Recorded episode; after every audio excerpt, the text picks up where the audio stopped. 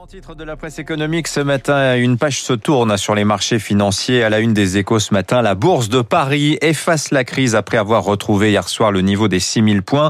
Tout un symbole. Il y a un an pile, le 12 mars 2020, euh, la bourse de Paris s'effondrait de 12% hein, au moment où, l'OMS lâchait le mot de pandémie.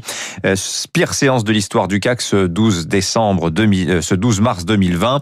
Le 18 mars, il touchait le fond, 3754 points. Un an plus tard, eh bien, les boursiers sont convaincus d'apercevoir la sortie de crise. À la une du Figaro, pourquoi la bourse de Paris est euphorique? Pourquoi? Eh bien, car l'argent est quasiment gratuit, en quantité presque illimitée. Parce qu'aussi l'indice parisien est riche en valeurs dites de la vieille économie. Alors que le luxe et la tech l'ont porté l'an dernier, eh bien, c'est au tour des banques, des matières premières, de la construction, de l'automobile. Société Générale, plus 24% depuis le 1er janvier. Stellantis, plus 18,5%. Ces valeurs sont aux avant-postes du redémarrage de la consommation. Depuis le début de l'année, le CAC fait d'ailleurs mieux que le Nasdaq, mais il est aussi l'un des derniers grands indices boursiers occidentaux à se remettre du crack de mars dernier, note les échos. Le Figaro, lui, est un petit peu moins optimiste hein, pour la suite que les marchés actions quand il regarde la trajectoire des comptes publics.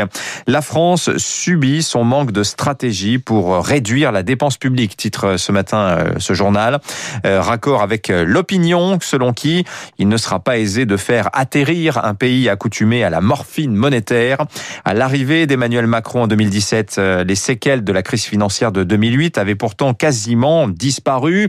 Puis survinrent les gilets jaunes de fin 2018, repoussant à plus tard lors des grandes économies qui n'est vraiment plus d'actualité avec le quoi qu'il en coûte. Fin 2019, hein, la dépense publique représentait déjà 55,5% du PIB, 47% en moyenne dans la zone euro. Hein. François Ecal, expert des comptes publics, nous fait comprendre à quel point le manque de rigueur est ancré en France. C'est un problème culturel, dit-il, qui date d'avant même la Révolution française. Les sujets du roi demandaient déjà plus d'État, plus de réglementation, plus de dépenses publiques, tout en étant allergiques à l'impôt.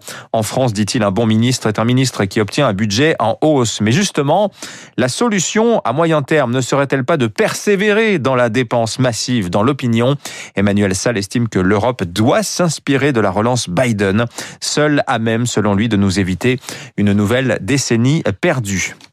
Sinon, eh bien, il est partout question ce matin du cinéma. On en parlait avec Augustin à l'instant. Cinéma l'année noire, c'est le titre du Parisien euh, ce, matin euh, qui donne ce chiffre. Hein. Les exploitants de salles chiffrent leur perte à 1 milliard d'euros sur un an. Des centaines de projets de films euh, sont à l'arrêt. 6h39.